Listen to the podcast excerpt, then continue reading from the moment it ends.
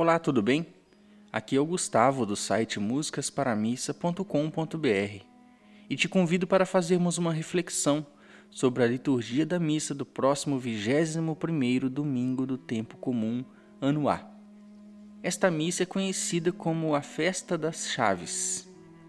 Logo na primeira leitura, vemos no Antigo Testamento a realidade das chaves da casa de Davi, que Deus dá ao novo administrador bom e fiel do palácio. Ele é assim. Administrador este que o Senhor instituiu no lugar do mau administrador, Sobna. Sabemos que esta passagem do Antigo Testamento prefigura Jesus como o dono das chaves do reino dos céus. Ele abre e ninguém pode fechar ele fecha e ninguém pode abrir. Mas no contexto desta liturgia, nós observamos também que Jesus dá as chaves a Pedro e, por consequência, aos papas. E eu quero chamar a atenção a alguns pequenos detalhes do evangelho que estão neste versículo aqui, ó. Eu te darei as chaves do reino dos céus.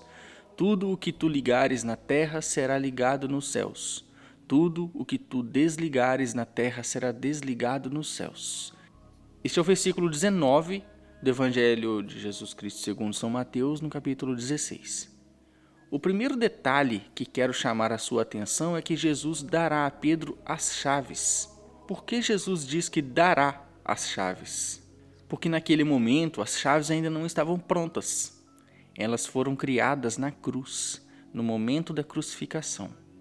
Foi na cruz que Jesus abriu as portas do céu para nós. Ele é o dono da chave do céu. E ao entregar as chaves confeccionadas na cruz a Pedro, ele quer abrir os nossos corações aqui na terra.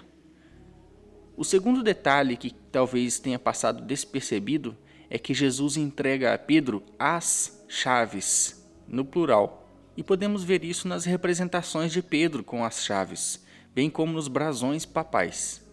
Santo Tomás de Aquino nos ensina que as chaves entregues a Pedro, aos papas e à Igreja são a palavra e os sacramentos. Nós precisamos dessas duas chaves. O sacramento sem a palavra não é eficaz para abrir os nossos corações. O sacramento da penitência não existe se a palavra não tocar o nosso coração.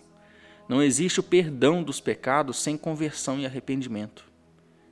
O sacramento do matrimônio não existe se a palavra não tocar o coração dos noivos e os abrir para o chamado à vida de união pelo amor.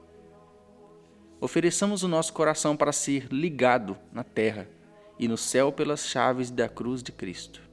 Se você for tocar ou cantar a missa deste 21º domingo do tempo comum, anuar, na descrição você encontra as nossas sugestões de músicas, bem como melodias para o salmo desta missa.